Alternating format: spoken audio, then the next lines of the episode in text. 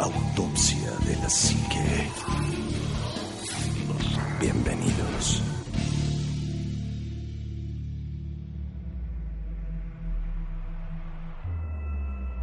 Buenas noches, bienvenidos a otro programa de Autopsia de la Psique.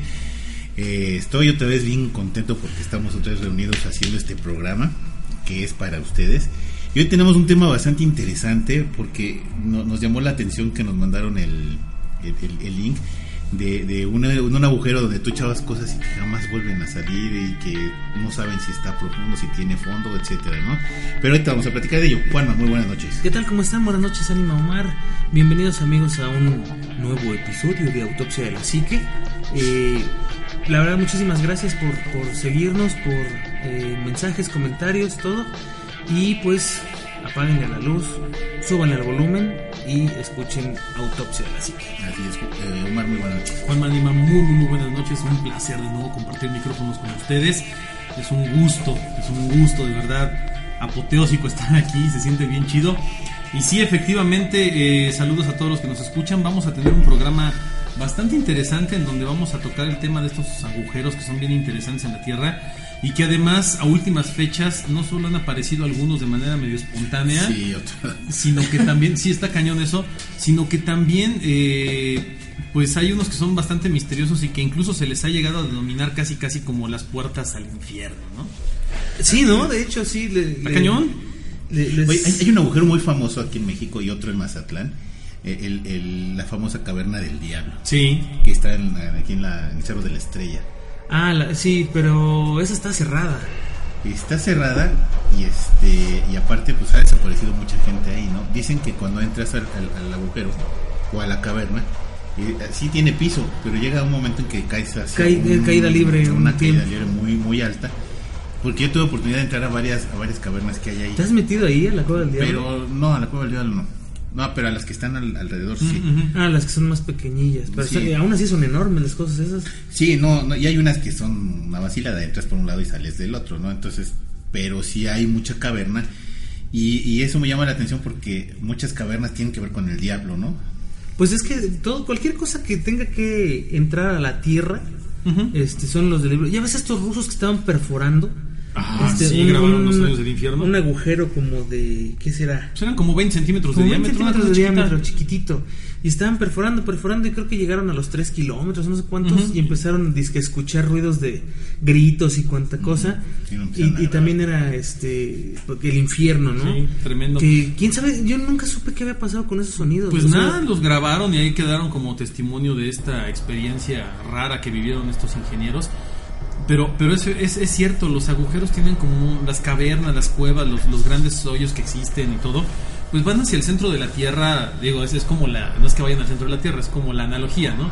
Y muchas culturas los ven como las entra- la entrada al inframundo, incluso el, el- la cueva que está ahí en Chapultepec. Es que te iba a decir. ¿cómo se llama la entrada al inframundo, El no? sí. Para la entrada, ajá, el Sinatepetl, que es la entrada al Mictlán. El Mictlán, ajá. De hecho, Y la cerraron. La está cerrada. Porque mucha gente también entraba y desaparecía. Uno de ellos fue un emperador azteca, este, vaya, mucha gente se metía a lo burdo y ya no volvió a aparecer. Que bueno, para la gente que no, no conoce esta parte de la historia, en Chapultepec, muy cerca de donde está el castillo, Abajo. A las faldas. del justamente castillo de en la, Chapultepec. en la falda, El cerro de Chapultepec. hay una entrada que está cerrada en la que decían que era la entrada al purgatorio. Es el Sí. Mictlán, es Mictlán, como, es como el, el inframundo. inframundo.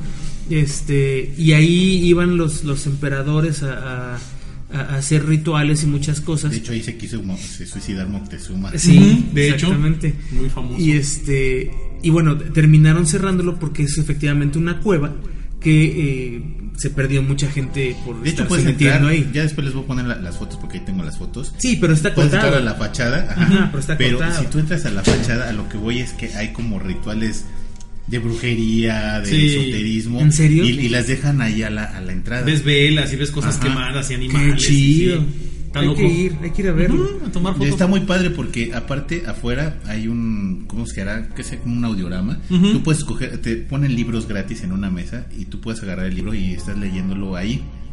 Sí, porque te puedes sentar Sí. y varias cosas, ¿no? Sí, para la gente que quiera, quiera más referencia, tú entras hacia el castillo de Chapultepec, pero no subes. No. te No, está hacia justamente por hacia donde está el elevador. Sí. Ah, el no, sí, no, no, no. Del otro El- lado. el- del otro lado. Tú, o sea, tú agarras el camino natural para ir al castillo de Chapultepec, no. Donde está la casa ro- roja, donde Ok. había antes Ujú. espejos, No, te vas a la el- ah, izquierda. no, sí, el elevador está hasta el otro Sí. lado, tienes toda la razón. Entonces te vas hacia la izquierda y vas a encontrar las ruinas arqueológicas de Moctezuma, precisamente, donde tallaban a sus emperadores aztecas en esas piedras. Sigues caminando y vas a encontrar la- el obelisco de los niños héroes, Ajá. donde se supuestamente encontraron a Juan Escutia. Y si tú sigues caminando por ese caminito, vas a encontrar la rotonda del, del Escuadrón 201. Y exactamente atrás del Escuadrón 201 está la cueva. Escuadrón Y hay 201 entrada. Es el escuadrón que mandó México a la Segunda Guerra Mundial. Este, sí, sí, tienes toda la razón. Ese también es interesante. Tú has entrado ahí, ¿Sí? pero ya no puedes entrar a todo el. No, o sea, la- te la puedes cueva entrar está- a la cueva. Pero, nada más a la entrada. La cueva está tapiada. O sea, puedes entrar como al boquete de la, de la cueva. Son como dos, tres metros nada más, ¿no? Sí, como y dos- ya. ay, y hay un pequeño altarcito donde encuentras muchos afiches y cosas así medio raras de brujería y ese tipo de cosas, porque se sigue usando para ese tipo de cuestiones. Qué raro. De hecho, decían que, ay, el, el- el de la revolución, ¿Quién?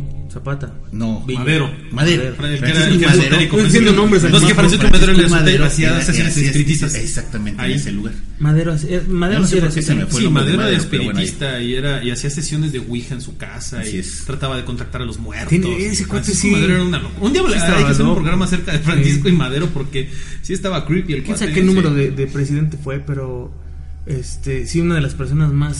Sí, Francisco Indalecio Madero. ¿Y será el único?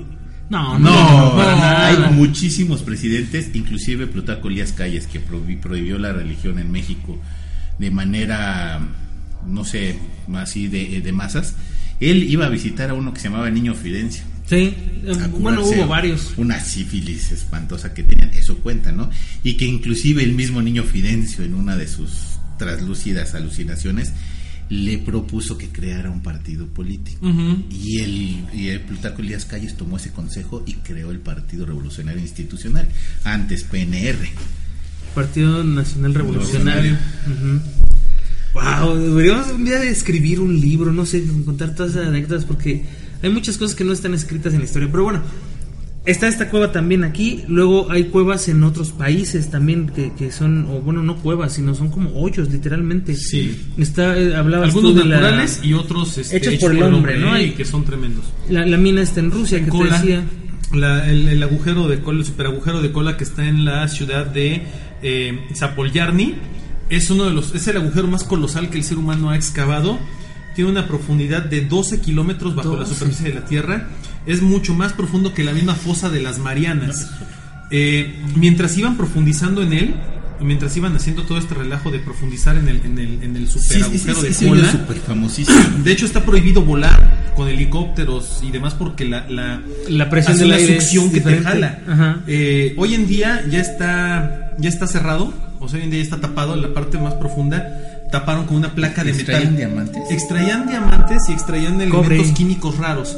Cobre. Encontraron elementos químicos que no se encontraban fácilmente en la naturaleza para investigación, fósiles, pero dejaron de excavar cuando llegaron a una parte en la que la temperatura ya superaba los 180 grados centígrados. Ya era imposible excavar, era imposible trabajar ahí. Híjole, no está cañón, ¿no? Sí, Está, está loco, ¿no? A mí sí me gustaría conocer ese lugar. Se ve bastante creepy. También está el agujero del diablo, que ese está en Texas, en Estados Sí, Unidos. es famosísimo. Está, está raro, porque esa es un- una caverna natural Ujú. que realmente este, se formó naturalmente en este lugar. Tiene 100 metros de profundidad y 10 metros de ancho.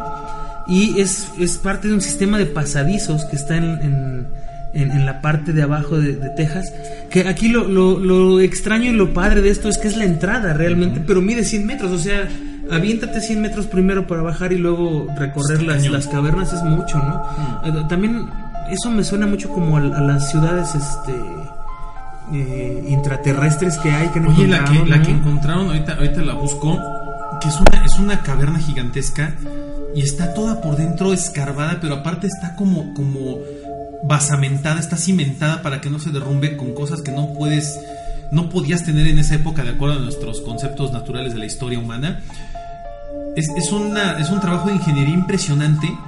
Que, Que hoy en tiene día hasta sería- baños y no tiene- sé qué sí, tanto, no, es- sí, tiene cuartos, o sea, es como se, se, se rumora o se especula que ahí vivían gente, este gente, eh, Y es, y es impactante ver las fotografías y parecen bodegones así. Tenían establos, o sea, tenían de todo. era una sí. ciudad bajo la tierra y es, y es impactante.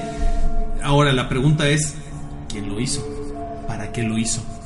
Pues no sé, pero sí son varios pisos en, hacia abajo. Y además, sí, y además cabe, cabe mencionar o cabe señalar que en cuestiones de arqueología estamos muy tronados como, como planeta y como raza.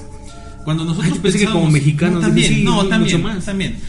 Había eh, la especulación de que la cultura humana, como tal, eh, pues tenía más o menos de la edad de piedra a la edad de bronce y cuando empezaron a, a- a ser como más sedentarios y no tanto nómadas, eh, pues calculaban que, que la- el, es- el esplendor, el nacimiento de la cultura humana, pues se da como a, lo- en los, en los, eh, a lo mejor como por los 10.000 años, ¿no? Antes de Cristo. Ajá. Y, y hablan ya de que los egipcios, por ejemplo, crean las pirámides por ahí del año este 4 o 5 mil antes de Cristo y ahí es donde tenemos las primeras bueno Stonehenge por ejemplo se habla de que tiene me parece creo que 6 mil o 7 mil años de Ah, no, pero sí, supuestamente más, 6000 o o 7000, así, ¿no? pero alguien salió con que habían hecho un estudio no sé de qué cosas que tiene más de 15000 años. sí Es que O puede ser más, mucho porque más, sí. 15,000 hace 15.000 años los seres humanos empiezan a habitar América Ajá. de manera este nómada. Se me- se- sí, sí, siguiendo nómada. grandes caravanas. Mira, ahí te va. animales no no no eso, quiero no quiero este fallarles sedentario. pero No, eh, nómada. nómada, sí. Porque correteaban, sí, sí, seguían a, los, a las grandes A- a las manadas de ganadas. elefantes y animales que buscaban agua y alimento. Entonces eh, como Ahí que está. eran más fáciles. ¿no? la, la fecha datada es del año 2500 antes de Cristo Sea, estás hablando de hace 5000 años, 4000 la parte años. más antigua del monumento y se dató otra que tenía 3100 años. Ahí te va. Eso es eso es Estamos hablando que es 3000 años antes de Cristo. O sea, son 5000 años de antigüedad, ¿no? Stonehenge. Stonehenge. Pero ahí te va la digo, ya nos estamos desviando un poquito, pero no quiero este Son, son datos, son datos Sí, sí, curiosos. sí. Este. Eh, este, este les va a gustar. Las famosísimas ruinas de Gobekli Tepe, que están Ah, en Turquía, no. Ujú. Las más antiguas. las más antiguas descubiertas.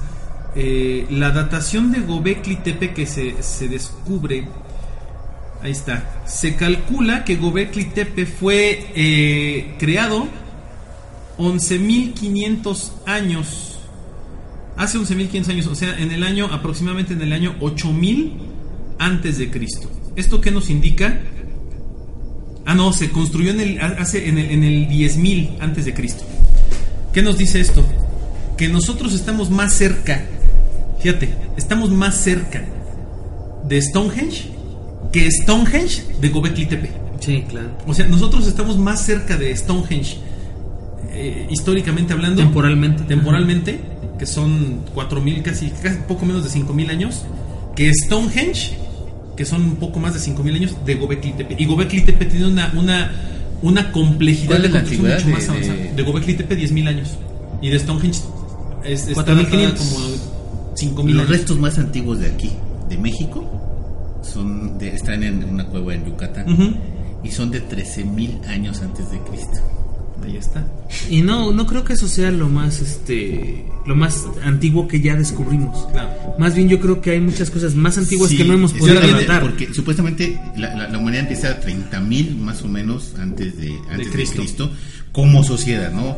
Ya sea Sí, como nómada, sí, cazadores, no, pero nómadas la edad de piedra, sí, el- ese empiezas paso, a cazar ¿no? este, sí, sí. mamuts y ese tipo Ujú, de ujú. cuestiones. Pero, y, y América llegan a los 15.000 años. Ah, Entonces exacto. hay 15.000 años de, de, de- de- de población, tanto en Asia, África y Europa. Pero estás hablando de poblaciones que no construían esto. Familiares, grupos Sí, muy, eran- muy eran- reducidos, ¿no? Vivían en cuevas, vivían en chocitas que podían fabricar, asentamientos muy básicos, pero construir una, una cosa como Gobekli Tepe, y, y- y ya hablamos en alguna ocasión de Gobekli Tepe y lo vamos a profundizar yo creo en otro programa porque vale la pena hablar de las ruinas. A mí me hace pensar, bueno, esto es lo que vemos encima. Sí, y, volviendo al punto, ¿qué no habrá debajo de la tierra?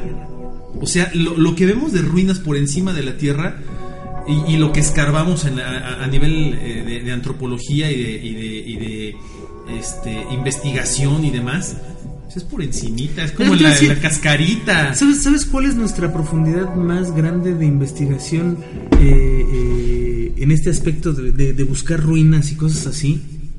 Sí, ahorita te digo. ¿Tien- ¿Tienes, ¿Tú tienes ese dato? ¿Cuál es ¿De la profundidad máxima a la que se Ah, estaba no, no, para...? no, no Ahorita te tengo. digo, porque Es- sí, es una mugre, ¿eh? O sea, es una que mugre. Ahorita Es- que dijiste de esta ciudad turca, también hay una en China. Que también anda Sí, por ahí por ahí de los entre 10.000 los años. 15.000 a los 10.000 ¿Dónde están las años pirámides? No, está, está acabada en, en piedra. De hecho, Ah, ok. este tiene muchas, muchas, este, unas fotos impresionantes. Si tienen chance, búsquenlas. Se llaman las cuevas de Longzhou. Y están en, están en China. Están impresionantes, impresionantes. Porque eh, toda la ciudad la tallaron dentro de, De la misma de piedra. de una montaña. Es como la de Petra. Como la de Petra. China, Sí. pero en China. Y ahí sí vivían mil personas. Imagínate, ya es una sociedad más establecida. ¿Y luego estás hablando de cuántos miles de años? Estoy hablando, no 20 sé. mil, 15 mil años, 10 mil años. Eh, eh, Me imagino- 11.000 11.000 antes de Cristo. Me imagino a los tipos con cucharas de cobre, o- así rascando la piedra, o sea, ¿cómo, cómo haces eso? Y es, Sí, no, o sea, no techos enormes, ¿no? O sea, No, y además ni siquiera... la de China, ¿no? No, Sí, la de pero China. me está enseñando No, una está foto. brutal, son arcos. Son arcos. arcos. Sí, ah, la que te digo, y esto es bóvedas, estructura, es una bóvedas estructura. impresionantes. Es supuestamente esa parte donde supuestamente surge la sociedad china. Las cuevas de Longyu. Ajá. Pero entonces, aquí estás hablando que esto tendrá que de altura unos 10 metros. Yo creo fácil. Fácil, 10 metros de altura Ahora, y en eso- arco. Eso aviéntatelo 11.000 antes de Cristo.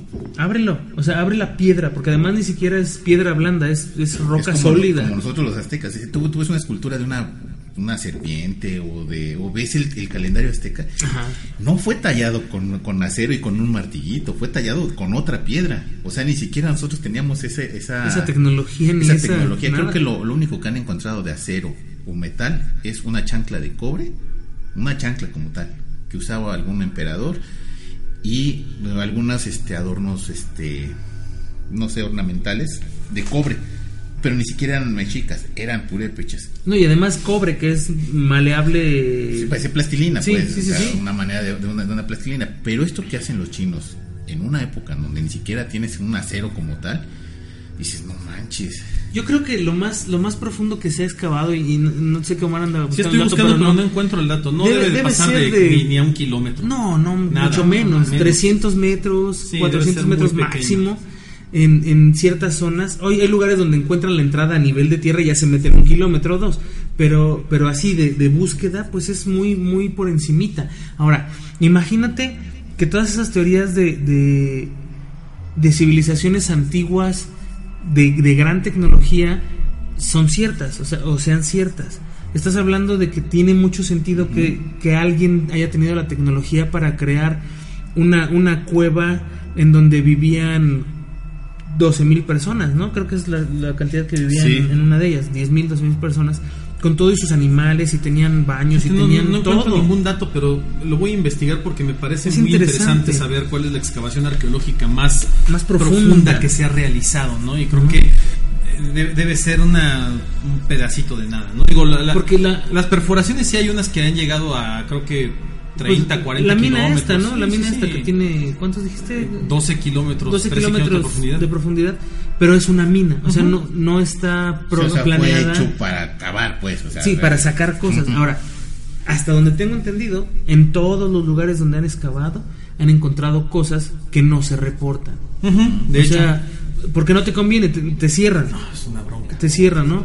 Eh, y eso pasa aquí en México, Sí. en los pueblitos. Ustedes han de conocer a alguien en algún pueblo, una, una población, localidad pequeña, que cuando empiezan a hacer su casa en un terreno encuentran eh, figurillas o figurines o lo que sea y ya no lo no lo no lo reportan al, al INA porque pues no les conviene porque les van Te a cierran, te cierran, obra. este, te piden que Les quitan que- el terreno. le quitan el terreno porque es, perdón por el ruido, pero es que estamos abriendo aquí una Pero, pero pequeña y bueno, es que somos hasta luego tontos, ¿no? O sea, en Michoacán, un, un señor empieza a sembrar y se encuentra una piedra, pero una piedra, este, pues en este Grande. caso mexica.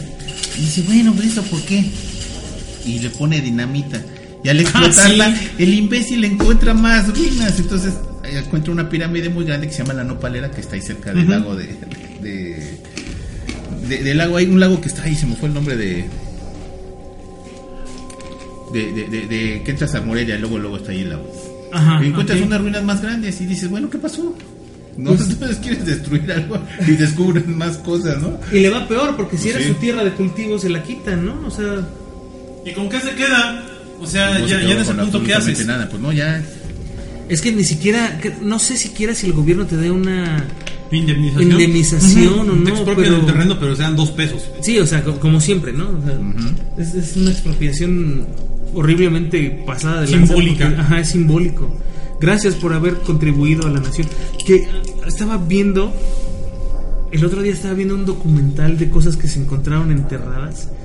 eh, que no tienen explicación. Hay un huevo tallado Mm. en, un, en un museo, o sea, y está en, en la zona de, de objetos sin explicación. Así de, los oparts. ¿Qui- ¿Quién sabe por qué está eso ahí? Pero apareció. Y un huevo que tiene unas escrituras súper extrañas. Hay una tablilla que tiene texto sumerio. Pero es una mezcla como del sumerio con otra, otro, otra lengua que no se conoce. Y que también tiene quién sabe cuántos miles y miles de años de antigüedad. Y, y que se han encontrado en cuevas. O sea, en, en- en cuevas excavadas por Beto a saber quién. En donde, en donde de repente se mete un chamaco y sale con. ah, Como los rollos del, del El mar, muerto. Entra el- de ahí el, el pastorcito este y sale con sus Mira qué bonito. chorro de cosas, ¿no? Y, y creo que había Sí, cientos ah, de cuevas y cuevas y cuevas. de, de, de- de papiros, ¿no? Y, y así te encuentras un montón de, de lugares en el mundo. Y, y escarbas y encuentras una, una tumba en donde dices, bueno, pues es una tumba, estoy en Egipto, pues hay momias, encuentras la momia, les haces este un análisis y encuentras tabaco. Y dices, ah, cabrón. Ay, perdón. Dices, ay. ¿Quién no era de México? Y dices, bueno, ¿qué onda? Estoy en Egipto, ¿cómo hay tabaco aquí? Sí. Y dices, bueno, no, entonces si hubo comercio o, o- o por lo menos ellos trajeron el tabaco de alguna, de una, una- de alguna parte. Muchos escépticos dicen que era un tabaco como muy pues muy prehispano, prehispánico, este, muy este prehistórico que había en, en, en- en África. Pero tabaco como tal siempre fue aquí en América, ¿no? Mira, hace poquito est- estaba leyendo una nota de que en el, en el Amazonas, en medio del Amazonas, encontraron una ciudad romana. O sea, te, te quedas así con cara de. ¿Qué hace eso ahí? O sea. Ah, y además los, ni siquiera lo asentamientos, pudieron- los asentamientos vikingos que están en Canadá y Estados Unidos. Ajá, sí. Que bueno, que decían que no, que nunca habían llegado los vikingos. los ¿Cómo asentamientos no? vikingos, Hasta cual. dejaron tumbas. Bueno, no tumbas, sí, no son tumbas, pero son monumentos Como vikingos, nichos. como nichos. Y son vikingos. Y son vikingos, o sea, Oye, quitas la- las torres del World Trade Center y ¿qué te encuentras? Un barco. Y dices, ¿dónde sale un barco? ¿en dónde de qué, de qué hablas? Adentro, adentro del World Trade Center, hasta abajo, Ajá. encontraron un barco. De madera, lo sacaron completito. Del World Trade Center de aquí. No, de allá, de... Ah, de Estados Unidos, las gemelas, ok. Que no sabía eso. ¿Qué digo? Tiene cierto sentido, ¿no? Porque estás en, cerca de la zona costera, pero Aún así, ¿no? Es, ¿cuántos años pasaron? es como los, los que ¿Hasta encontraron que no se el- cayó eso?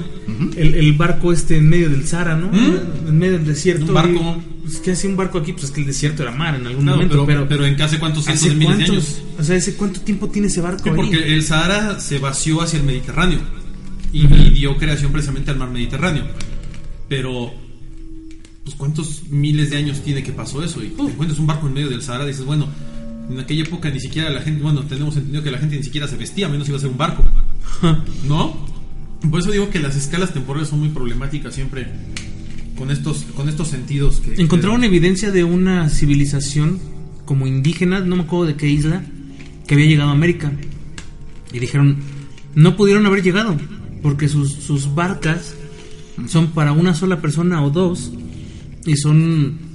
O sea, no aguantarían un oleaje de... Ay. ni un viaje de tanto. Y, y le demuestran que sí, o sea, viajaban con las corrientes de... Tan es así de mar. Que, que, por ejemplo el continente americano, sí, nosotros somos parte de la, de la no sé, de la, de la avenida de, de mucha gente que pasó por el, por el estrecho de Bering hacia, hacia México. Pero mis amigos chilenos no van a dejar mentir, ni los argentinos. Ellos tienen otra, otra, otra este tipo de población. Ellos llegaron por el, por este, Por abajo. Sí, por abajo. Ajá. O sea, ni siquiera por el estrecho de Bering. Entonces sus poblaciones son de, de, de, de, Oceanía, ni siquiera son de, bueno, debe de haber, ¿no? Pero está no han muy cerca la, la- isla de Pascua, que es, que es totalmente polinesia, ¿no? Bueno, de ascendencia polinesia, Sí. que también eso viene de Oceanía. Es que eh, era posible hacer todo eso. O sea, yo creo que, que en alguna etapa primitiva de, de esta sociedad que estamos viendo ahora, o sea, me refiero a esta parte de la historia porque hay mucha historia anterior que no, no tenemos ni idea. Ahí tengo otro agujero negro. Digo, grande. Este agujero grande. Ah, los agujeros negros son grandes. Sí, ¿no? Gran agujero de Kimberley en Sudáfrica. Ese, ese agujero supuestamente de- debe estar bañado de sangre ¿Por qué? porque es la casa de, del Diamond Mines Ah, las minas de de diamantes. diamantes. Una de las minas de diamantes más ricas del mundo, debido a que la fiebre de diamante del siglo XIX comenzó a excavarse en 1871 el Big Hole, que tiene 240 metros de profundidad y es la consecuencia de una excavación que realizaron en la zona más de 30.000 hombres. Ah, ok. Y ya ves que todos dicen que todos los diamantes y todos los zafiros están manchados de sangre. Ujú, de hecho. Todavía se saca de ahí, ¿no? Siguen saliendo diamantes de ahí. Mm, De Sudáfrica sí, ya no a lo mejor de, de- de este hoyo, ¿no? El que tú decías do- donde aventaban el carro, ¿dónde está? En Minnesota, en el río Brule. E- Ese sí dilo, porque está muy chido. Es un río que llega un momento en el que se tiene como una caída de agua y se bifurca. Una de las, de las bifurcaciones continúa con la con la con el curso del río.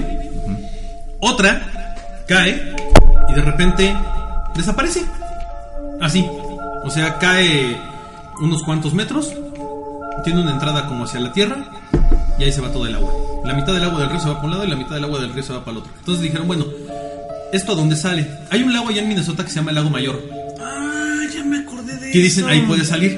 Entonces dijeron, bueno, a ver, vamos a aventar cosas. Que le echaron colorante al agua, ¿no? Le echaron como 10 mil litros de colorante y Y llegan todos al, al lago Mayor así de... ¿Y el colorante? Nunca salió, Nunca el, salió el colorante. Hoy en día creen. La, la teoría dice que el río cae en, una, en un agujero y que se va a otro río subterráneo que está muy profundo. Han aventado GPS de, de, de, de, eh, de inmersión profunda, o sea que no, no, no pierden señal como a los 20, 30 metros, sino ya cientos de metros hacia abajo de la tierra, los sensores desaparecen. Aventaron un coche un día, desaparecen. Esperando que salieran, han aventado. Bueno, llegó un momento en que aventaban cuerpos y todo. Obviamente, ahora ya está cerrado el, el acceso ahí, por obvias razones. La teoría dice que el río baja y hace una especie de sifón que regresa el agua otra vez al cauce del río. Ah, no. Pero creo. eso fue la teoría que dijeron, ¿no? Pero dije, bueno, ¿y el colorante? Exactamente. o sea, ¿Por qué no salió al río otra vez, no? Y así ha pasado. Se llama la caldera del diablo. Y, y hasta la fecha no han detectado y no han descubierto hasta dónde llega. Y Además han perdido, han perdido la vida ocho buzos ahí. Sí. Tratando de encontrar- Tratando de encontrar. Ujú. ¿No será uno de esos portales como, como en los Simpson que aventaban basura y llegaba a otra dimensión? No lo dudo. Estaría extraño que... que Para no portales raros, el, el agujero de Mel, ¿Dónde que está, entre la leyenda y la realidad. Ese también está en Texas. Texas tiene muchas cosas raras, ¿sabes? Sí. E- Este hombre dice, oigan, habla un programa de radio, oiga, tengo aquí un hoyo en donde yo he aventado borregos. Y en su casa, ¿no? Ajá, y luego de repente salen vivos. O, he aventado cosas al pozo, han aventado carros, lavadoras y no se oye ni siquiera el fondo. Se está así como de, de mucho miedo, ¿no? Y lo tiene en su propiedad. Sí, Así está en su casa. En el traspatio. Bus- Este también le han aventado, le han aventado GPS, le han aventado este hilos de, de pesca para ver hasta dónde llega. Eh, dice que, que- que no saben qué, qué es lo que pasa. El chiste es que cuando uno de los lugareños tiró a su perro muerto del- en el agujero, unos días más tarde el hombre vio al perro corriendo de nuevo. Ah, no manches. Ah, Entonces, este señor empieza a decir, no, pues es que hemos aventado piedras, hemos aventado esto, hemos aventado GPS, hemos aventado lámparas, hemos aventado luces. Y este, y no, no, no se ve el fondo. Esto lo dice en un programa que se llama De Costa a Costa en Estados Unidos. ah, sí, sí, uno muy famoso. Ajá, o no sé si todavía existe el programa. El chiste es que cuando lo dice, adivina a quién le llegó en su propiedad. Todo el ejército y eh, no sé qué sistema gubernamental de Estados Unidos y se lo decomisa. Ah, qué mala onda. Pues es que sí, suena lógico, ¿no? Sí, es, es que yo, yo siento que el los gobiernos saben demasiado. Mm, claro. O Pues no sea, saben. No, saben demasiado. Yo creo que esa teoría de la Tierra hueca es Bastante. bastante plausible. plausible. O sea, no porque toda esté hueca, pero sí creo que hay una sub- subcultura, un submundo debajo de este, de este mundo. O sea, es, es, es extraño que en muchos lugares del mundo se hayan encontrado ya eh, cuevas cavadas, así como las que veíamos hace rato, y, y pensar que, que no existe nada ahí abajo. O sea, a lo mejor es agua que no sale de ningún lado, está nutriendo el, el- el parque jurásico que tenemos ahí abajo, ¿no? Como en el viaje al centro de la Tierra. Mira, Ve tú a saber. ahí te van Y de hecho, el, datos el- ahorita, ¿eh? el pozo de Mel está tachado en Google. Tiene un cuadro blanco. Sí, no lo No puedes lo ver. puedes ver. ¿Pero sigue tachado o nada más? Corteza. La corteza de la Tierra Según tiene localmente entre 5 y máximo 70 kilómetros de altura, de Ah, profundidad. ¿Entre cuántos? ¿Entre 2 y 5 5 mil? y hasta 70 kilómetros de, de profundidad. O sea, es lo más de la corteza que han detectado. La litosfera, entre 5 y máximo 200 kilómetros. La astenosfera de 100 a 400. El manto de 35 a 2890. El manto superior de ahí para abajo tiene igual de 35 a 600. Esto ya es por debajo de esas cifras que les estoy dando. Ni siquiera hemos podido pasar la de la primera. El núcleo, todos inter- el esos núcleo son- interno está a más de 6.000 kilómetros. Ni siquiera hemos pasado de la primera corteza. No, es lo que te digo, todo eso es suposición. O sea, na- nadie puede decirte que así está. No, claro, esa es la- esa es- conformado. esa es la teoría, De hecho, teoría. de hecho, la lava está en la primera capa. O sea, sí, ni siquiera, en el núcleo, ni siquiera en el centro. núcleo. Bueno, el núcleo de la Tierra, según dicen, es, de hierro, ¿no? Es de hierro porque es lo que genera precisamente el magnetismo, ¿no? La creación de los polos magnéticos de la Tierra. Entonces, lo único que puede generar un, un- un- una, eh, los polos magnéticos tan poderosos que tiene la Tierra sería un núcleo de hierro sólido. Pero que estás girando en, en el vacío. Sí, está como en Se supone que está en un vacío. Y bueno, eso es lo que dicen los teóricos, ¿no? Algunos teóricos. Que está girando en un vacío y que por esa misma rotación y la fricción que hay entre eh, el aire y no el sé qué campo, tanto, ¿no? ese hace un campo magnético que afecta a los dos polos. La otra es que es un como las, las Tootsie Pop, o sea, tiene un ciclocentro. Eh, Esas que eran de colores, ¿te acuerdas? Sí. Unas paletas de colores. Rocaleta. Rocaletas. Y, y era el centro y junto, junto al centro otro, otra capa. Ahí te otra va, capa, ahí otra te va la teoría, ¿no? El núcleo de la Tierra en su esfera central, que es la más interna de la que constituye la estructura de- del, planeta, está compuesto fundamentalmente por hierro y tiene de un 5 a un 10% de níquel y en menores cantidades elementos más ligeros, probablemente azufre y oxígeno. Tiene un radio de cerca de 3.500 kilómetros, mayor que el planeta Marte y representa el 60% de la masa total del planeta. La presión en su interior es millones de veces la presión de la superficie y la temperatura supera los 6700 grados centígrados. Y el origen del calor de la Tierra y la temperatura es por el calor liberado de la colisión y compactación de las partículas mientras se formó la Tierra. El centro de la Tierra es más caliente que la superficie visible del Sol. El calor que emite es cuando el hierro se cristalizó para formar el núcleo interno sólido y se genera por la desintegración radioactiva de los elementos, en especial uranio, torio y potasio. Yo insisto, ¿a, qui- a quién le han pagado para hacer esas investigaciones? No Eh, tengo eh, idea. amigo, si, si hace poco tú me abriste los ojos con que la Tierra era plana y, y hay gente que lo va a demostrar, que dijeron que lo iban a demostrar, ¿no? Pues ya ahorita, no, espérate. Ahorita que dijiste eso, oh, y- y- vi los videos que me quedé apenas- así. Oye, me acabas de abrir los ojos de que la Tierra es plana y quieres que sepa cómo está el núcleo, pues no. No, es que es dificilísimo. Acabo de ver dos videos. Uno de ellos, un- unos tipos en no sé qué país construyeron un cohete, son ingenieros aeroespaciales, construyeron un cohete, le pusieron cámaras y lo mandaron al, Al a estratosfera. la estratosfera. 100 kilómetros, una cosa así, llegó. Poco, poquito menos de 100 kilómetros. Llega y, y llega un momento en que el cohete va girando y la cámara va dando vueltas, vueltas, vueltas, vueltas. Pero llega un momento en que congelan la imagen y se ve la Tierra completa Planita. y absolutamente plana. Así plana, plana. así. Y dice, un científico en los años 50, una cosa así, infló un globo eh, de estos como meteorológicos y él se metió en una cápsula y se fue. Se, se- se- se subió como a 15 mil metros, no sé cuánto subió, era un poco más arriba que un avión. Y dice que cuando regresó empezó a contar que él vio la Tierra plana con los bordes un poco Hacia le- arriba. hacia arriba, levantados. Que eso era la Tierra, o sea, plana. Nu- nunca vio una curvatura. En el cohete este nunca se vio una curvatura. Y entonces estaba viendo otro documental que es como una respuesta a ese documental que estaba viendo primero. Y dice, aquí te das cuenta del engaño a la NASA. un video de los ochentas. Un, un- es todo el video, o sea, salen los astronautas y va el camarógrafo, los va siguiendo hasta la a, a- a los controles de la nave.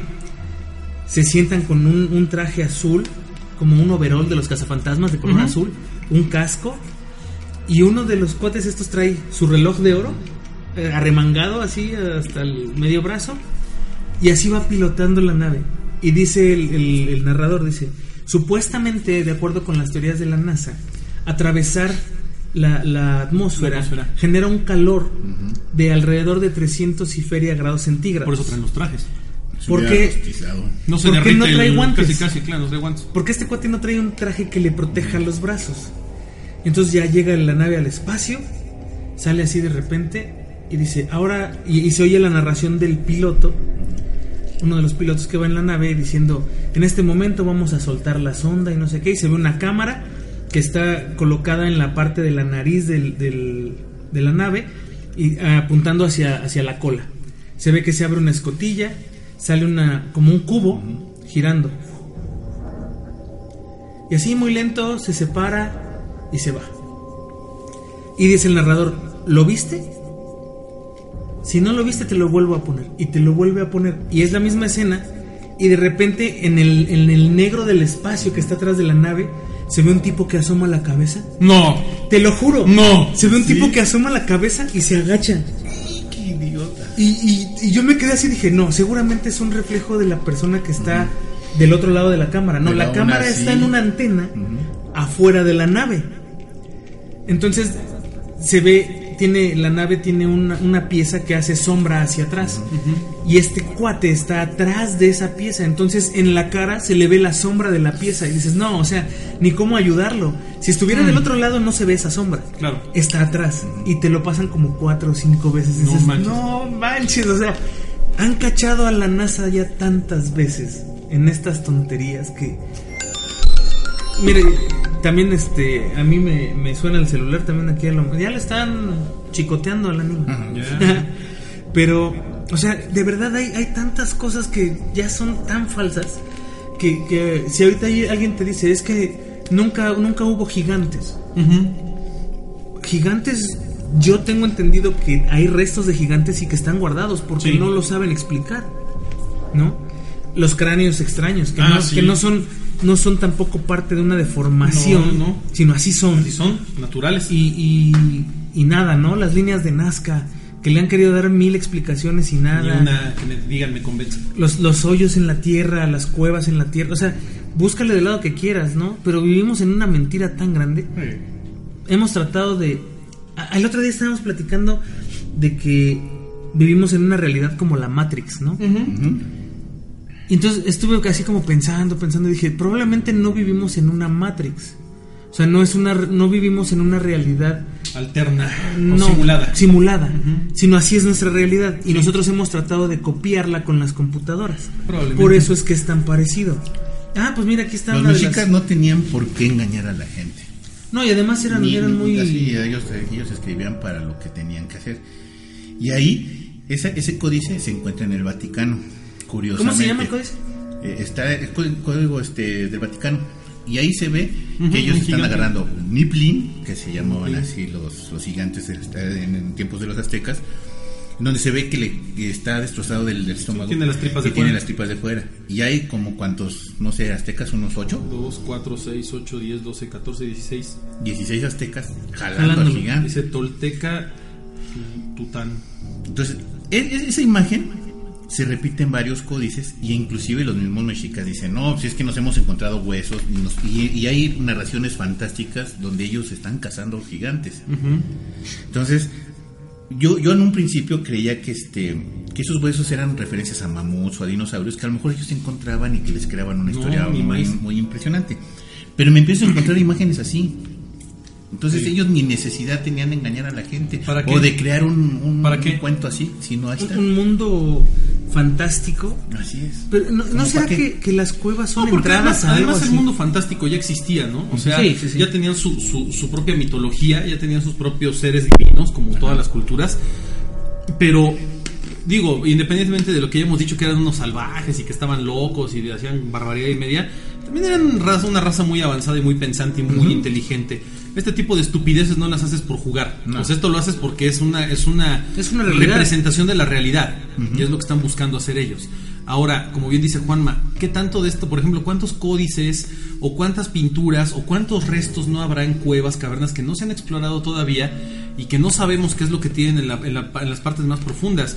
Como los cenotes, por ejemplo, de, de- de Quintana Roo, ¿no? En Chetumal y demás. Se han metido a explorar cenotes y encuentran abajo pues miles de cosas y objetos que arrojaban de sacrificios. Hace poco encontraron en, en uno de esos cenotes el, la- la- el resto humano más antiguo que hay en América. Así es. Sí. ¿no? De, de, de 13.000 años. Algo así. De 13.000 antes de Cristo. Que, que está en un cenote de Yucatán, en donde encuentras también unos huesos de un oso perezoso de un De tamaño no sé colosal, años, claro. de, también de 13.000, 14.000 años Sí, antes de Cristo. ¿no? aproximadamente. y, y te das cuenta de que, de que ya pasaban cosas aquí mucho antes de lo que nosotros creemos. Había una, una historia, no me acuerdo de la tribu, a ver si, si después alguno de ustedes se acuerda y me dice o si después lo investigo y se los digo o lo pongo en el face. Había una tribu que era la, la tribu que custodiaba la entrada a una cueva que entraba a la tierra y abajo vivía una, una raza de gigantes. Y entonces los gigantes comían humanos y utilizaban a estos, eh, a estos tribu. aborígenes, esta tribu, para cuidar la entrada de los humanos a ese lugar, porque si entraban, se los comían. Pero era un acuerdo, los gigantes les dijeron, ok, no, te vamos a, no nos vamos a comer, pero ustedes van a cuidar esta entrada. Y a la fecha siguen cuidando la entrada de una cueva. No manches. Siguen cuidando la entrada de una cueva, pero no, nadie sabe en dónde está esa cueva. Ellos no, no dicen a nadie dónde está la cueva. Pero el contacto que se ha tenido con, con esta civilización o con esta tribu, en, en parte de su toda esta historia, historia. es que ellos son los protectores de los gigantes, de, de la entrada al mundo de los gigantes. Y que en el mundo de los gigantes es entrar abajo de la tierra Sí. y hay árboles, hay plantas y hay un sol interno. Que es mucho de lo que se ha hablado, ¿no? Y todo eso tiene poquito, o sea, son, son cosas recientes, pues estamos hablando de los años 70, 80 cuando encontraron a la tribu. Entonces, sí, sí tiene como mucha lógica el hecho de que estos agujeros sean entradas hacia algún lugar. Mira, yo, yo particularmente no, no, no me trago todavía la, la historia de la Tierra plana. Me cuesta mucho trabajo creerla porque siento que es un engaño que no tiene sentido mantener. O sea, yo en lo personal así lo veo todavía, ¿no? Pero pues no... no Nadie no- sabe. Nadie sabe realmente. Sin embargo, sí creo que debajo de la Tierra hay cosas. Cosas que no hemos visto. Sí, claro. Cosas a donde no hemos llegado. Cosas que ni siquiera tenemos idea que están ahí abajo de nosotros. Simple y sencillamente lo, lo que acaban de descubrir hace poco en, en- en- en Teotihuacán, en la parte de abajo de la, de la pirámide del Sol, o de la Luna, no acuerdo cuál fue. ¿Del Sol? Del Sol. Se encontraron unas- un, un túnel, una como catacumba que, que prácticamente representa el Mictlán. Y es toda una representación. Tienen, este, tienen tierros y toda la tiene cosa. todo y eso es, es- es una cosa maravillosa. ¿Cuántos años los arqueólogos han estado Buscando. inte- investigando Teotihuacán y hasta hace tres años encontraron esto? Pues está como los que están en las, en las pirámides de Egipto. ¿no? Igual. O sea, que no saben, bueno, Bueno, las, pi- las pirámides sí enterradas, ¿no? Ajá. Las pirámides enterradas, ¿por qué? Porque el desierto se las ha comido. O las tumbas enterradas. En- de- decían que en el desierto de los. En el, en el Valle de los Reyes, que es donde están las tumbas más famosas. Que había como 40 pirámides, ¿no? No, sé No, y decían que, por ejemplo, han descubierto ahorita de lo que ellos ha- han hecho análisis ya ahora con, con sondas de penetración profunda, Termográficas, termográficas y de e- e- ecosonares y cosas así. Y, y alguna vez dijeron los arqueólogos, es que no hemos descubierto ni el 5% de Egipto. No, pero es que O sea, Egipto- todo lo demás está sepultado por el Sahara. Egipto son culturas milenarias. Claro. Entonces, ¿cómo ves una pirámide? Que dices, ah, qué padre, está muy bonita la pirámide. Dices, no, pero esta pirámide estaba metida como 6 kilómetros adentro del río Nilo. Ajá. O sea, Chihuahua, ¿cómo la pasaron de aquí para allá? Pues es que se les inundaba y la pasaban para acá. Y, y con, y estamos hablando, no sé, de una tecnología que no existía como para estar, ah, pues se me inunda, la paso para acá. Sí. No, ¿de Una pirámide, o sea, pues por eso la esfinge está toda llena de agua, porque supuestamente también se inundaba y la movían. Sí, claro. Pero, ¿Cómo mueves esas madres? O sea, No la movemos nosotros hoy con la tecnología que tenemos. No, no, ellos no. no sé cómo lo hacían. si, si- te estaban haciendo el cálculo de cuántos bloques tiene una pirámide y cuánto pesa cada bloque, o sea, así como desármate la- del, del ego, ¿no? Y ármala ya, o sea, Pues como No. las cabezas colosales de los olmecas, que las traen ni siquiera de, de ahí de Tabasco, van No, hasta Chiapas, a a, Chiapas. un lugar volcánico para extraer la piedra volcánica. ¿Y cómo haces una cosa de esas cuando aquí supuestamente ni la, ni la rueda conocíamos? Quién sabe, yo, yo no sé si, si creerle a esa gente que dice que, que estamos infravalorando la- Las la- culturas, la- las, culturas y las capacidades. eh, pero tallar una, una piedra de Fíjate, esas se encontró, es- se encontró una, ta- una piedra, un bloque de piedra tallado por el hombre que es el más grande conocido. La pieza es un animalito que pesa aproximadamente 1650 toneladas y fue encontrada muy cerca de la Heliópolis de Baalbek, uno de los yacimientos arqueológicos más importantes del Líbano y patrimonio de la UNESCO. La mole es comparable con ocho autobuses urbanos apilados 4 sobre 4 y no es la única que ha salido de esa cantera en Baalbek, que inició como un santuario fenicio al dios Baal. Más tarde fue una ciudad griega y se convirtió bla bla bla bla. ¿Te Pero oye, el nombre de Val? sí, claro, cómo no. Uno de los de los de los diablos o demonios más grandes de, de, de los siete u ocho que hay es Val. Mira qué bonitos piedritas. Sí, es, es en. mm, ¿Cómo se llaman? Mega. Megalitos, mira. Ajá, pero. Obeliscos. Obeliscos. Los obeliscos. ¿Cómo muy- no, y deja bueno que lo tallan. Va, ahí en la cantera te creo que lo puedas tallar, que lo puedas cortar, que lo puedas pulir. ¿Cómo lo ¿Cómo mueves? te lo llevas? Y luego deja de cómo lo mueves. ¿Cómo lo edificas? ¿Cómo lo levantas? Que sí, tiene, sí tenían ahí su, su, su teoría de cómo Sí, de la ingeniería de ¿no? cómo subirlo, esto, Y pero cómo cómo subirlo. moverlo, Pero, pero levántalo, o sea, y luego en, en arena, o sea, Ah, sí. ni siquiera es como, sí, ahí en la... No, y además el desierto del Sahara, que en aquella época no era tan desértico, cuando lo- la- eh, los egipcios estaban en su apogeo, era bastante eh, verde. era muy bonito. Pues era todo un rollo mover todo eso. De- decían que lo movían por el Nilo con barcazas. Bueno, ¿qué clase de barcaza necesitas para mover una piedra de 500 toneladas, no? ¿Qué clase de tecnología? O sea, de verdad es, es, es, es ilógico. Y moverla por tierra, pues era limpiar, yo creo que todo un camino, una carretera. No sé y- cómo y lo haces. moverla. ¿no? O sea, es, es impresionante. O sea, no, no puedes, ¿no?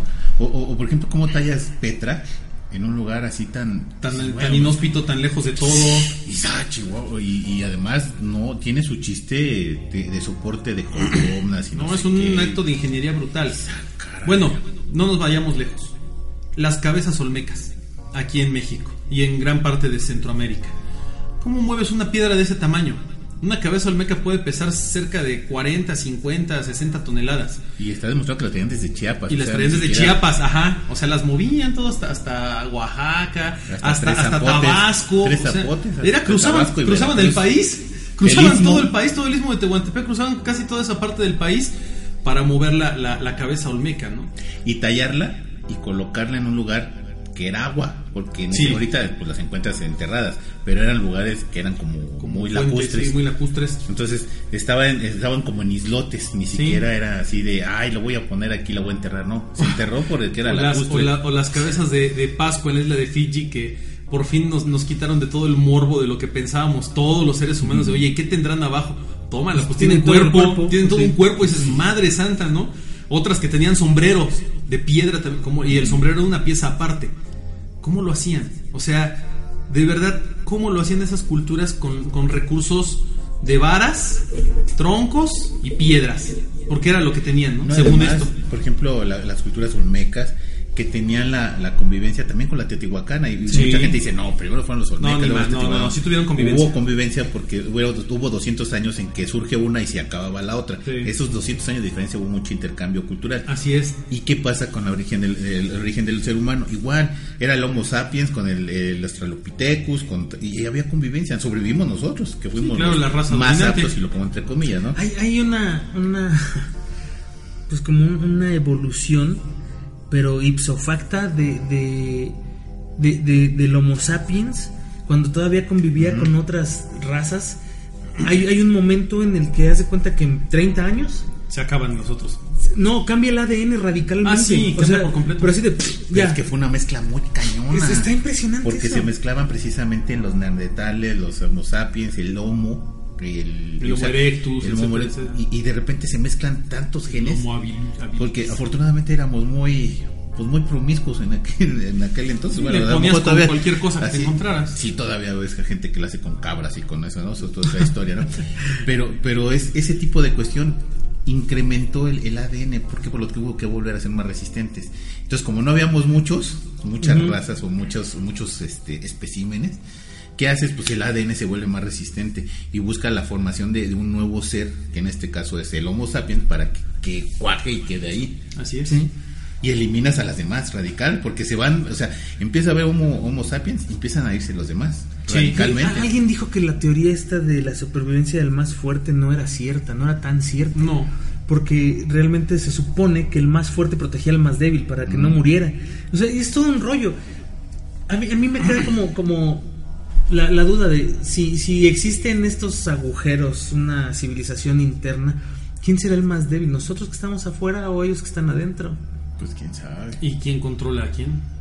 Porque ahora ahí se habla también incluso de la de la existencia, por ejemplo, de los reptilianos, ¿no? Bajo tierra. y Ay, eso que está bien chido. Ya hablamos alguna vez de ellos, pero- y que es- están inmiscuidos en la sociedad y demás. Eh, y hay muchas pruebas bastante Inclusive en Turquía hay, hay- hay ¿no? ciudades subterráneas. Ah, claro, muchas. En, en- en Israel, y a lo mejor tú dices, bueno, pues fue una zona de mucha guerra, de mucha inestabilidad. Dices, a lo mejor todos vivían en, en- cuevas o en, en- en- tierra, ¿no? Pero después te das cuenta que esa- esas cuevas tenían auditorios, tenían formas de gobierno, tenían recámaras, tenían baños, tenían luz. Y dices, ah, caray, ¿cómo tenían luz? Pues todo era sobre, la, la luz refractaba en, en la piedra. Sí. Y dices, ah, caray, pues esta no me la sabía, ¿no? ¿Qué, Pues está capacidad? como la, la, la- ¿Se cuenta la película de la momia? Ah, sí, que con los espejos. Con los espejos, ¿no? Los egipcios ya conocían los espejos, o sea, ellos ya, claro. ya, ya podían hacer un, un- toda una iluminación de un... Pues simplemente la- la- la- la, eh, el- el- el- los decorados, por ejemplo, de las tumbas egipcias que se hacían en total y completa penumbra al interior de las pirámides, de alguna forma las tenían que iluminar.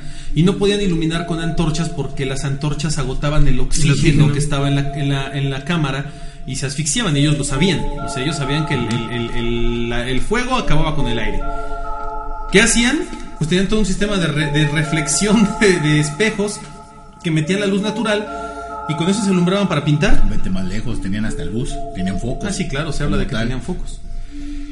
Sería padre ver una de esas lámparas. Sí, sería muy ¿De cuál? De, la, de los egipcios. las- Hay, hay un video, Sí, hay un de video. de un señor que recrea la- el foco que está en un, en En un el- grabado el y lo, y lo- y lo repite y lo y prende. Y de hecho pueden prender un foco con dos papas. Sí, pero muy a una potencia muy bajita. Pero en esa penumbra, cualquier luz te, te, te- Sí, te permite ver.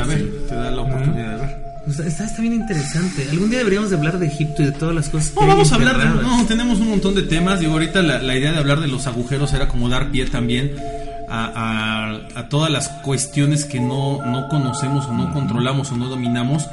Pero los agujeros en general, las cavernas, las grutas y todo, tienen una gran fascinación el ser humano por ellos. ¿Sabes que la- nos, nos algo nos atrae de ellos, algo Desde, nos llama la atención. pequeño Sí. me llevaron una vez a las grutas de Cacahuamil. Ah, sí, es Están impresionante. Están maravillosas, maravillosas, Esas y las de. Tolantongo, las famosas grutas No de la estrella. No Estrella. son brutales. esas no he ido, pero- a mí me gustan más que las de Cacahuamilpa. Es que Sí. las de la estrella bajas de forma vertical Sí. casi. Ah, pues entonces esas Y son las las de que fui. Cacahuamilpa entras de forma horizontal. No, entonces esas son las que fui. Sí, a Tolantongo. Porque tienes que bajar una escalerita que está pegada a la sí. pared. Ah, sí, es esa. es esa. Y, y No, está el agua corriendo a un lado. Ajá, que incluso, No, no, incluso no. es peligroso entrar a eso. O sea, llegó y hay un camino definido, pero dicen, no se salga de aquí porque si se cae al río se lo lleva y ya no lo sacamos, ¿eh? Sí, sí, sí. A esas son las que Es espectacular. Y es maravilloso. Sí. Pero se supone que hay grutas que no han explorado completamente. O sea, han entrado. De hecho, hay un hay recorrido. lugares donde no si puedes tú fuiste entrar. scout, seguramente lo hiciste el río subterráneo del Chontal. Ah, es precioso. Que bajas por un tiro. Por un tiro increíble. Tienes que bajar a rapel.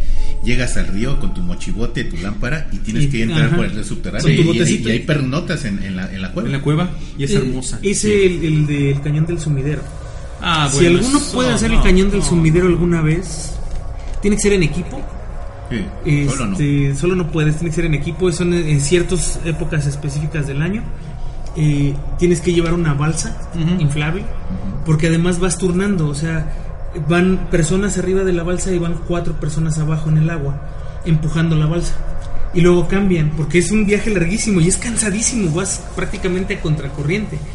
Y Luego las dos personas que van arriba bajan a suplir a dos de los que están abajo y suben dos y así te la avientas. Sí, es, un- es una experiencia increíble eso. Eso sí ya está para chavos. Yo ya, yo ya soy de plano. Sí, no, ya, no este, ya, no, yo llegas. ya no, ya no llego, no Con puedo. el, con el puro frío del agua te quiebras. ya no, Sí, ya no, sí, ya sí, no sí. el frío Es- del agua es te quiebra, así es, te quiebra. Pero si tienen chance, háganlo, porque está muy padre. Sí, visiten y seguro en sus localidades hay lugares así donde pueden visitar cuevas, grutas, cavernas. Aprovechen la experiencia, es muy mística, hay, hay muchas cosas muy bonitas. Para, para Vale experiencias místicas, váyanse a Cholula. métanse- Cholula. Métanse a las grutas de- Sí, de, la pirámide. es hermoso. Donde están la- las, este, los murales. Y ahí te da, una, te da una idea de lo que era Cholula, ¿no? Sí, es espectacular. Otro lugar manchado por la sangre. También, sí, también de sí, forma también. increíble. Ujú. De forma Eso- impresionante. Aparte de Cholula, ¿qué, qué más hay por aquí cerca del Distrito Federal? Sé que hay en muchos lugares, pero... No, pues está obviamente la- la- las pirámides de Teotihuacán que son hermosas. Sí, sí. Está, está las, las grutas de Cacahuamilpa, está las grutas de la Estrella. Estrella. está- Los prismas basálticos no- no es Los una- prismas basálticos están en Están en Pachuca. Hidalgo. en Hidalgo. son hermosos. Son hermosos, pero no es hermosos una cueva como no, tal, pero pero- es una formación rocosa que es espectacular ver y cuando hay agua es... La si, la, si cascadita. la ves desde La arriba, cascada, está hermoso. Pues si lo ves desde abajo, donde está la hacienda. No, Es impresionante. Te da miedo, no, te da miedo, es te da una miedo. cosa que no tienes idea. Sí, te da miedo, es brutal. Sí, está, está la caída de agua en, en este lugar. Cuando, cuando, Cuando fui, hay creciente. fui en la prepa con, con amigos. Nos fuimos hasta abajo y nos metimos al agua. Ah, es, es una sensación Las padrísima. albercas de, de Tonantongo. Las, las que huelen como a azufre. Una no, las una que son como, que están como en la montaña. Ajá. Esas no las he visto. Son así como albercas Sí, ahí en naturales. Tolantongo. Y, y, este también puedes entrar a un río subterráneo. Hay un puente colgante muy bonito. También eso es como una experiencia muy padre. Hay que ir. En algún, un, un día hagamos un programa de, de recomendaciones para ir. Sí, claro. Estaría vale. maravilloso. Y además son lugares muy llenos, bonitos. llenos de energía y muy Pues, místicos. yo, yo, bueno, yo cuando tengan chance, yo tengo, para, para el libro que estoy escribiendo, necesito ir a, a buscar unas pinturas rupestres que están aquí en el Distrito Federal. Están en una montaña. Y este no he ido porque pues solo no me gusta ir. Entonces yo los invito para que vayamos y hagamos esa, esa expedición a buscar esas, esas pinturas rupestres. Hay que subir mucho para llevar mi, mi bicicleta. No, hay, hay que caminarle, hay que Sí, caminarle. no, caminarle, y además, sí, a lo mejor no te diste cuenta de la connotación, pero pinturas rupestres en el Distrito Federal es muy raro. Es muy raro. No, Bueno, Sí, si están bueno, en un, es- cerro, si están en un cerro es ma- mucho más es. probable, pero en el Estado de México sí hay. Sí, en el Estado sí México hay, sí, en hay muchos, pero en el distrito no no hay, hay. las únicas que hay son estas de aquí. Sí, vale la Entonces, pena. cuando quieran, pues ahí vamos. hay que ir, hay que ir. ¿No? Me agrada la idea. se nos acabó el tiempo. Vámonos. Vámonos. Juanma, muy buenas noches. Gracias a Anima, gracias Omar, amigos, muchísimas gracias por, por escucharnos. Eh, por favor ayúdenos a compartir estos podcasts y eh, si no se han eh, añadido a la comunidad de Autopsia de la Psique en Facebook, háganlo. Este, nos daría mucho gusto ver ese número crecer, que ya ha ido creciendo lento pero seguro. Y pues muchísimas gracias por escucharnos, nos escuchamos la próxima. Así es, Omar, muy buenas noches. Ánima Juanma, muy, muy, muy buenas noches. Muchas gracias por seguirnos. Recuerden descargarnos por iTunes, por iBox. eh, estar al pendiente de las actualizaciones que tenemos en la página de Facebook. Por ahí vamos a tener nuevamente pues algunas sorpresas preparadas ahora que yo creo que viene la, la época de muertos, que se pone bastante bueno. A ver qué se nos ocurre Ya organizar. tenemos una invitación para el día 28. Ah, sí. Entonces ya este... Es probable que... es probable que la aceptemos. Así es, Y vale mucho la pena. Sí, yo no creo sé si que es vale- 28 o 29 de octubre, pero sí lo vamos a hacer. Así es, y, y estaremos avisando para ver pues qué se puede armar con eso. En fin, pues muchísimas gracias nuevamente. eh, es un verdadero placer estar con ustedes. Agradece- agradecemos seguimos con vida y bueno, seguir adelante. Eh, la verdad es que está bueno el tema. Yo me quedé con muchas ganas de más, pero ni hablar. Pues eh, no me queda más que desearles aterradoras noches. Yo soy su amigo el ánima de Coyoacán y esto fue Autopsia de la Psique.